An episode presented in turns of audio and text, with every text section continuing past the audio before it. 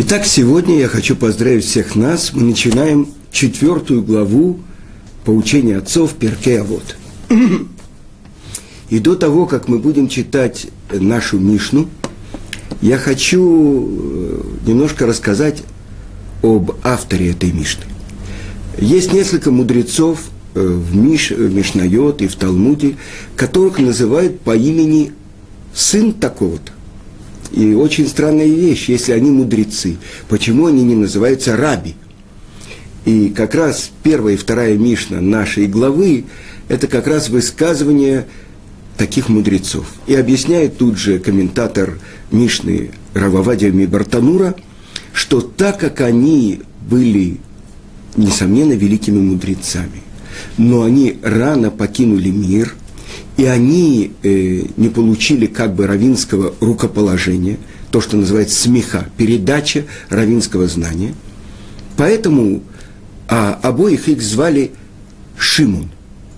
Поэтому они, их имена в Мишне, э, их называют сын такого-то. Так вот, наша Мишна – это высказывание великого еврейского мудреца, но в Мишне он – э, назван по имени своего отца, Бен Зома.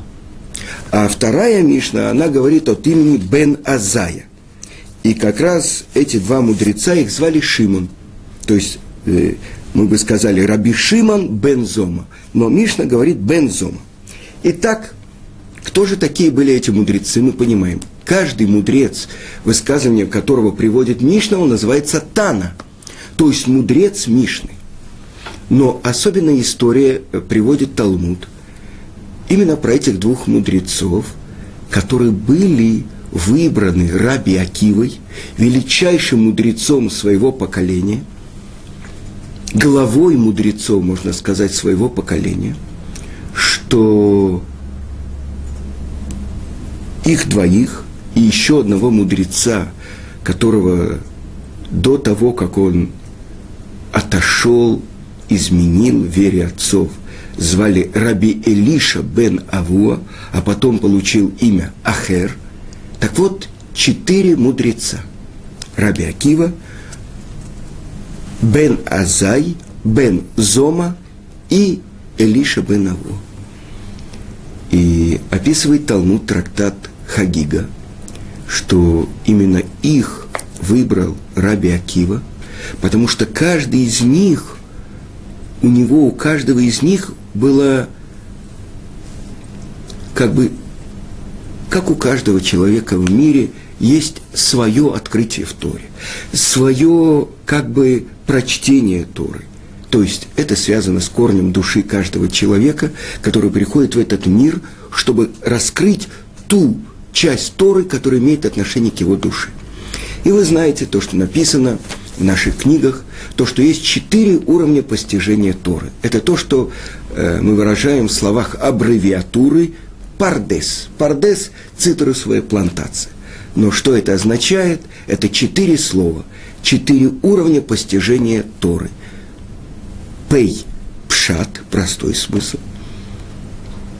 Рейш – ремез, намек. Далит драж толкование, и, наконец-то, четвертый, самый высокий уровень, то, что называется сод или тайна. Так вот, Раби Акиба выбрал этих трех мудрецов, значит, они были достойны того, чтобы быть рядом с Раби Акивой. И объясняет там э, в трактате Хагига, вторая глава, Баалей Тосафот, что они особенным образом готовились и поднялись в самые высокие, как бы, тайн, достигли как бы самых высоких тайн Торы, то, что в Талмуде называется «вошли в Пардес». То есть вошли как бы в самый высокий уровень постижения Торы. И эта ошибка, может быть, особенно нашего поколения, что можно быть неучим и можно учить тайны Торы. На самом деле это то, что здесь учат наши мудрецы, что они постигли все четыре уровня Торы. и поднялись в самый высокий уровень постижения Торы, то, что называется сод. Кабала. Это то, что, э, знаете, один человек пришел в магазин, у вас есть бакала, продается здесь бакала.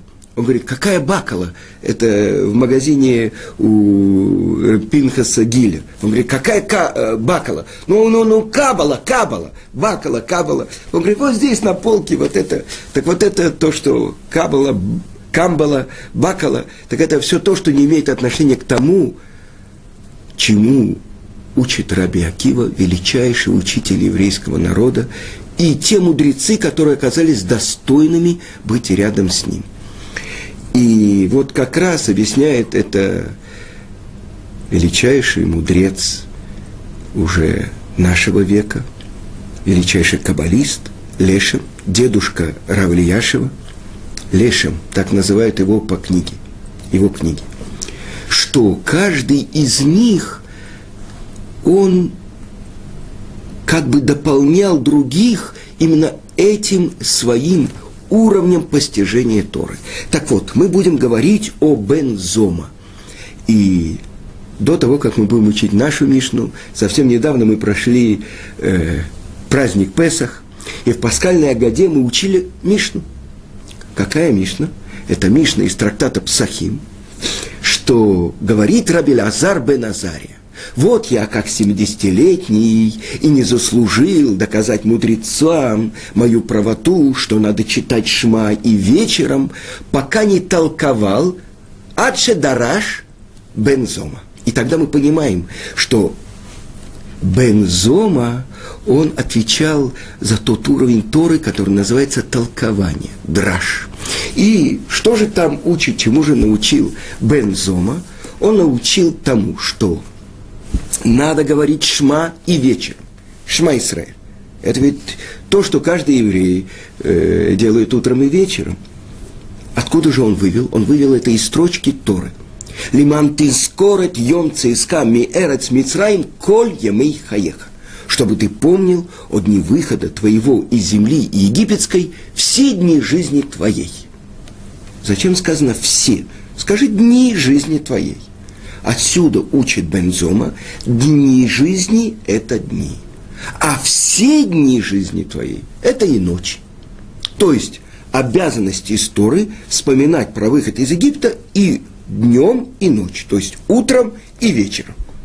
А что же учат мудрецы? А мудрецы спорили с ним и говорят, чтобы помнил ты о дне выхода твоего из Египта все дни жизни твоей. Дни жизни твоей – это жизнь в этом мире. Все дни жизни твоей – это в дни, когда придет Машех. Но говорит там Рабелязар бен Азария, я не заслужил, чтобы доказать мудрецам мою правоту, что и ночью надо читать шма. Истории. А это то, что Бензома доказал. И тогда получается, что закон будет как Бензома, а не как мудрецы. То есть мы должны вспоминать о дни выхода из Египта и утром и вечером. А что же будет в дни Машеха? Мы не будем вспоминать Шма. Ведь так сказал Бензома, и тогда открывается очень важная вещь. То, что говорят, то, что написано, извините, у пророка. И не будут больше говорить в будущем, что я Творец, который вывел тебя из земли египетской, из дома рабства, но будут говорить, что я тот, кто вывел тебя из страны севера. И тут же у нас сразу возникает вопрос, о, Советский Союз на севере от Израиля.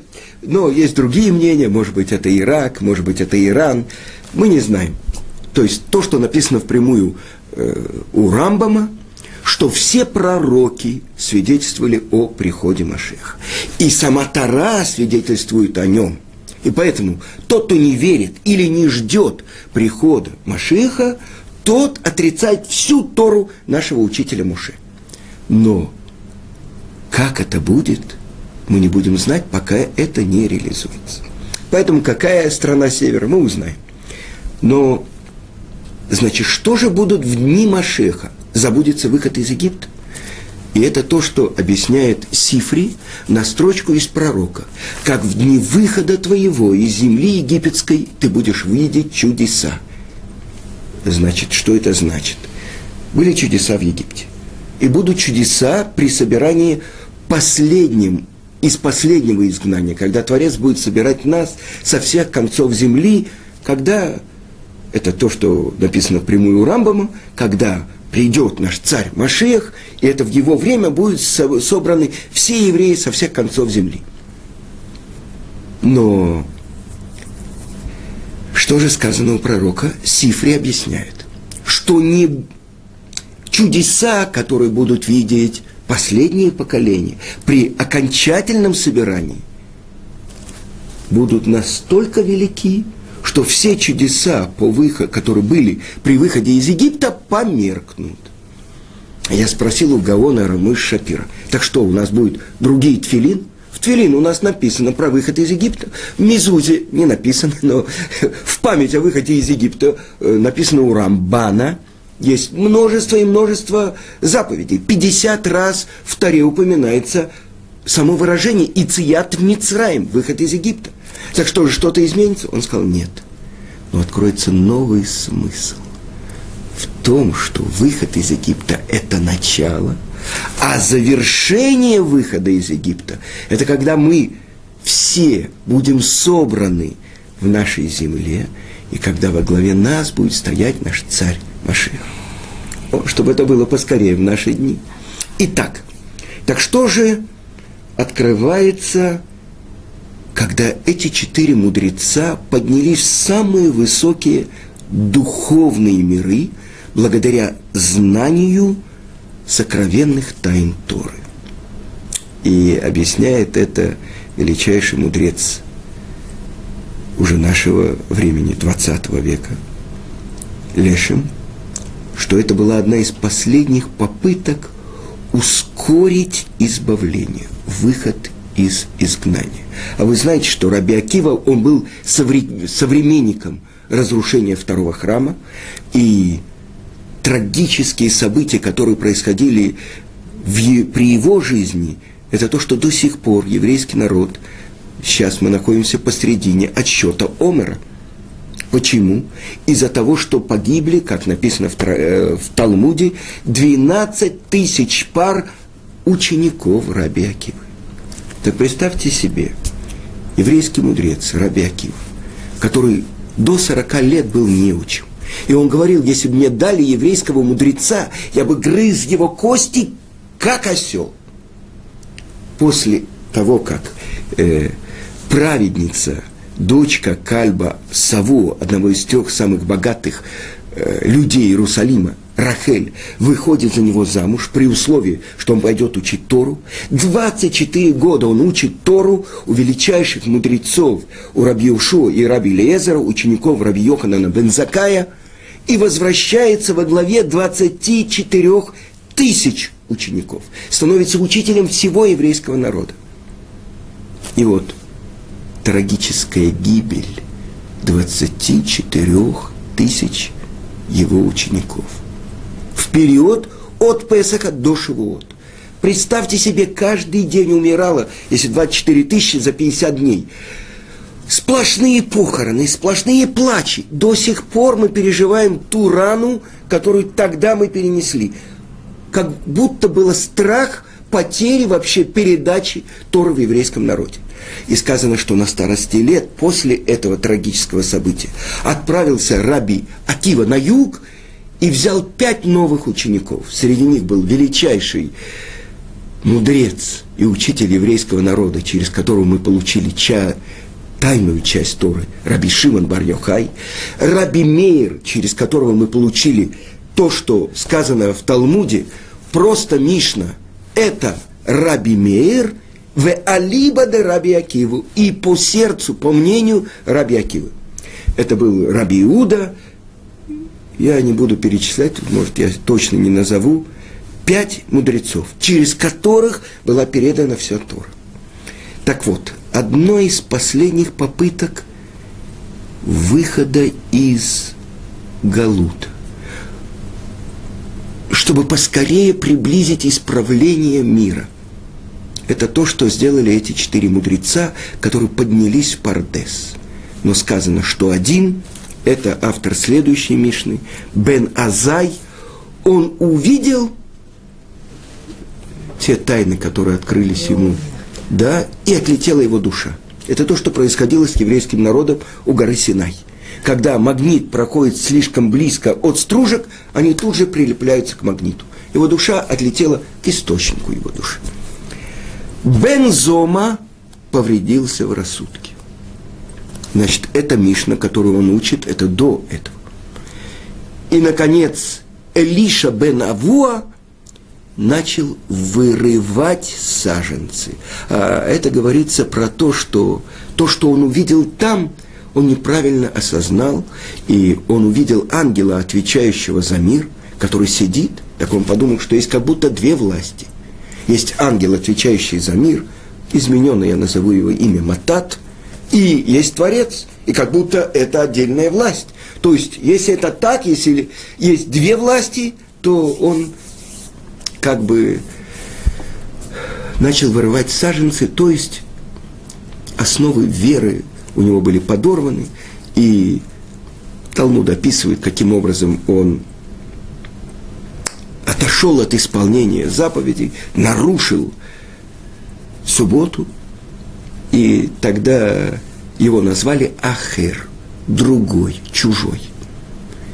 И Раби Мейер сказано, что он учился у него на протяжении э, и всей его жизни, и даже после того, как он отошел, и описывает Талмуд случай, когда Ахер ехал на коне в субботу, и возле него шел пешком Раби Мейр, и задавал ему вопросы и получал от него знания, пока они не дошли до Альпай Мама, до двух тысяч, ну, скажем, локтей, и в этот момент сказал ему Илиша бен Аво, Ахер, Мейер, возвращайся.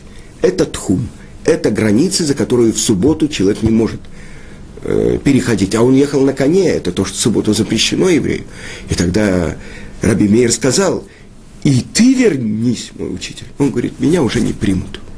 И это то, что открылось ему, на каком высоком уровне он был, что он услышал, как будто в Йом-Кипур, голос, который раздавался из святого святых, возвращайтесь все шаловливые, заблудшие сыновья, кроме Ахера, кроме него. Так как будто с неба ему ответили, что его не примут. Но в этом и было его испытание. Потому что нет такого места, куда бы человек так далеко отошел от Творца, из которого он бы не мог вернуться. То есть Илиша бен Авоа должен был сделать шуву, раскаиваться. И это то, что Раби Мейер все время уговаривал его и заставлял его делать, пытался делать. И когда спросили у него, как же, Раби Мейер, ты имеешь право у него учиться, если он отошел от основ Торы, и он сказал, это похоже на гранат, когда мы берем, раскрываем гранат, мы съедаем его внутренности, а шкурку выбрасываем. Поэтому Тору, которую передавал Элиша Бенаво, Раби Мейер мог получить. А его ложные представления, то есть то испытание, которое на самом высоком уровне он не выдержал. Это то, что трагически произошло с ним, и Талмуд описывает, что когда был голод в следующем поколении, и Реби, Раби Иуда, Анаси, это уже ученик Раби Мейра, следующее поколение. Он открыл, он был э, главой еврейского народа, он открыл свои кладовые.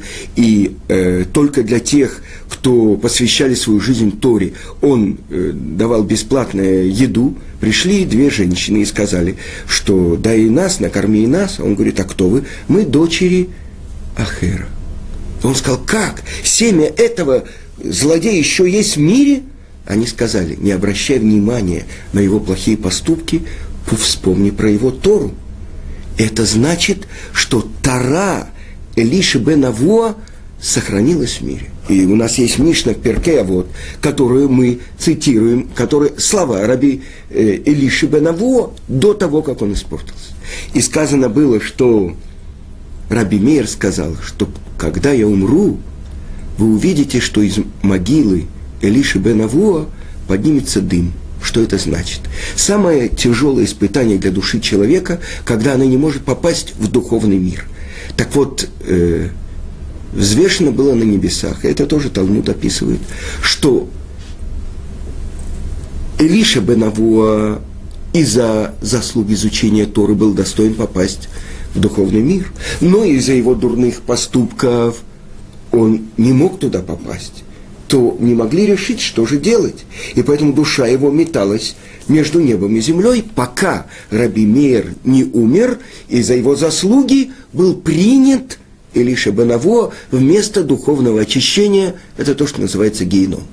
Ученик Раби Мейера, Раби Иуда Анаси, говорит, что это такое, сжечь своего учителя, это так, когда я умру, вы увидите, что дым из могилы Илиши Бенаво прекратится. То есть его впустят в Ган-Эден из-за заслуг его Торы. И так произошло после смерти Раби Иуды Анаси. Так мы видим четыре мудреца – а сам единственный, который вошел в самые высокие духовные миры Раби Акива, сказано, он один вошел в цельности и вышел в цельности. Потому что Раби Акива, он учитель всего еврейского народа. И его Тара была основана на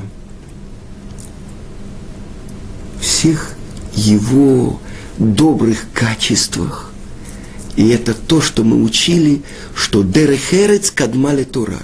То есть исправление всех своих качеств предваряет Тору.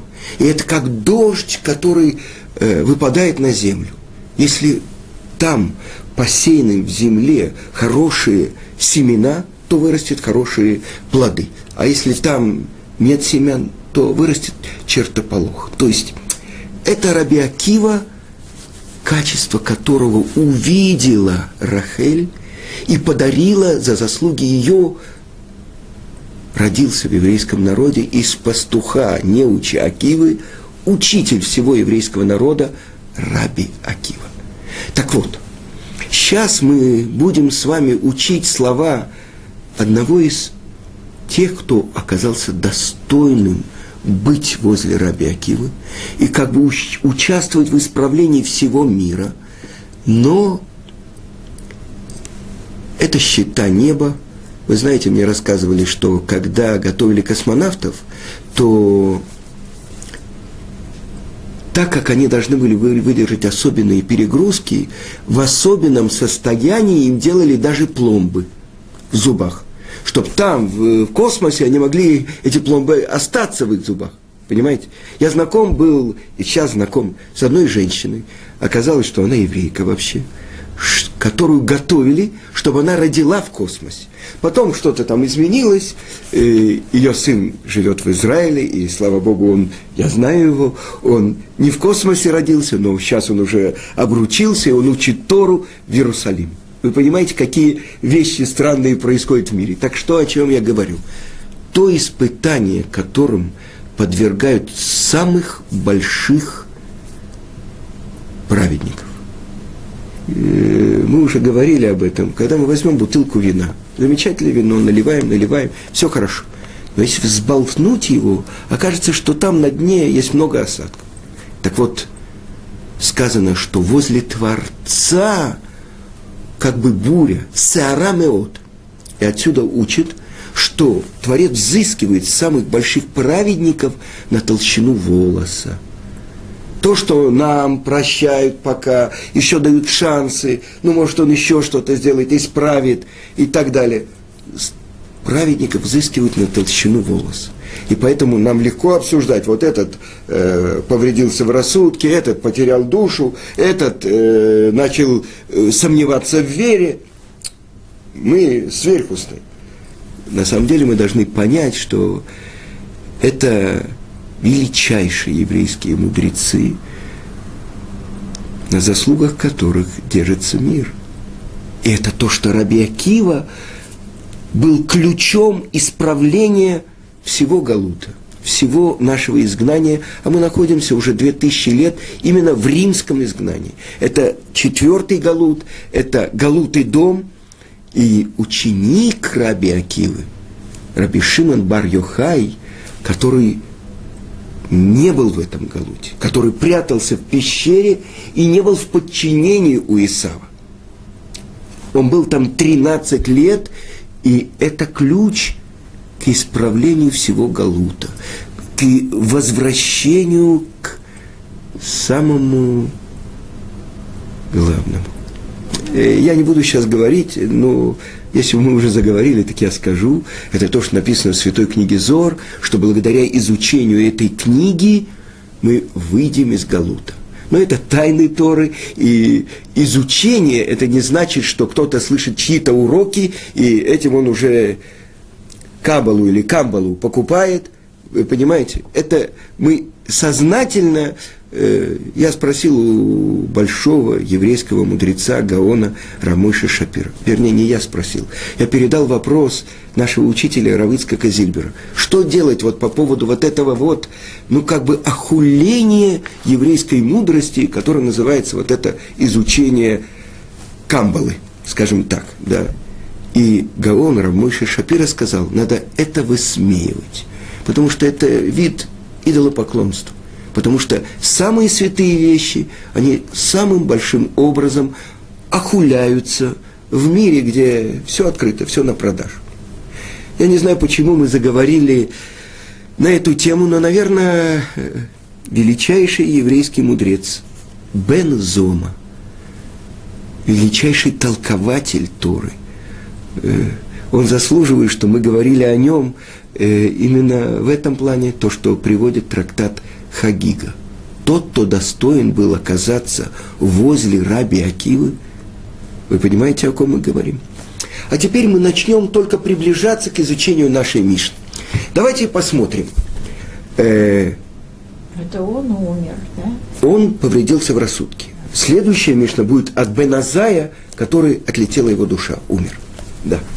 Так вот, давайте э, посмотрим, что прославляется в мире. Возьмем газеты, журналы и так далее. Кого весь мир прославляет? Ну, давайте. Самая почетная премия в науке, в искусстве, в литературе. Все скажут, Нобелевская премия. Да? Что оценивается? Э, выдающиеся способности человека, которые дали ему возможность сделать открытие. Или, э, ну, литература, таланты. Да? То есть это мудрость человека. Теперь посмотрим. Весь мир сидит у телевизоров, когда проходят Олимпийские игры. Что это такое? Кто дальше всех прыгнет, выше всех, я не знаю, за, э, подс, подскочит, быстрее всех пробежит, метнет какую-то это, или проплывет. Это весь мир. Или вот э, э, с гор спустится на лыжах. Вот это мир прославляет э, золотые медали, бронзовые медали, сколько страна получила медалей, это что? Доблесть, геройство, героизм, мощь человека. Да? Теперь что еще? О ком пишут, какие последние сплетни, кто на каком месте в богатстве. Вот этот э, такой-то миллионер то-то купил, такой-то миллионер пожертвовал то-то. Самое большое это... Так что мы видим? Мудрость, героизм, мощь и богатство. Это то, что прославляется всем миром. И если бы мы до того, как научит нас еврейский мудрец, что на самом деле каждая из этих вещей э, учит нас, что бы мы сказали? Кто мудрец? Кто-то получил больше Нобелевских премий. Кто герой? Кто-то получил больше золотых медалей на Олимпийских играх. Кто богач? У кого самый большой счет в банке? А кому полагается слава, почет? Ну как? У того, у кого и то, и другое, и третье. Да? Так вот, вся Мишна пришла нас научить совсем другому пониманию, что такое мудрость, что такое геройство, что такое богатство и самое важное, кому полагается слава и почет. И это мы только начали приближаться к тому, чтобы постичь то, чему учит Бен Зома. Кто мудрец, кто герой, кто богач и кому полагается слава. Но об этом мы поговорим уже подробно на следующем уроке.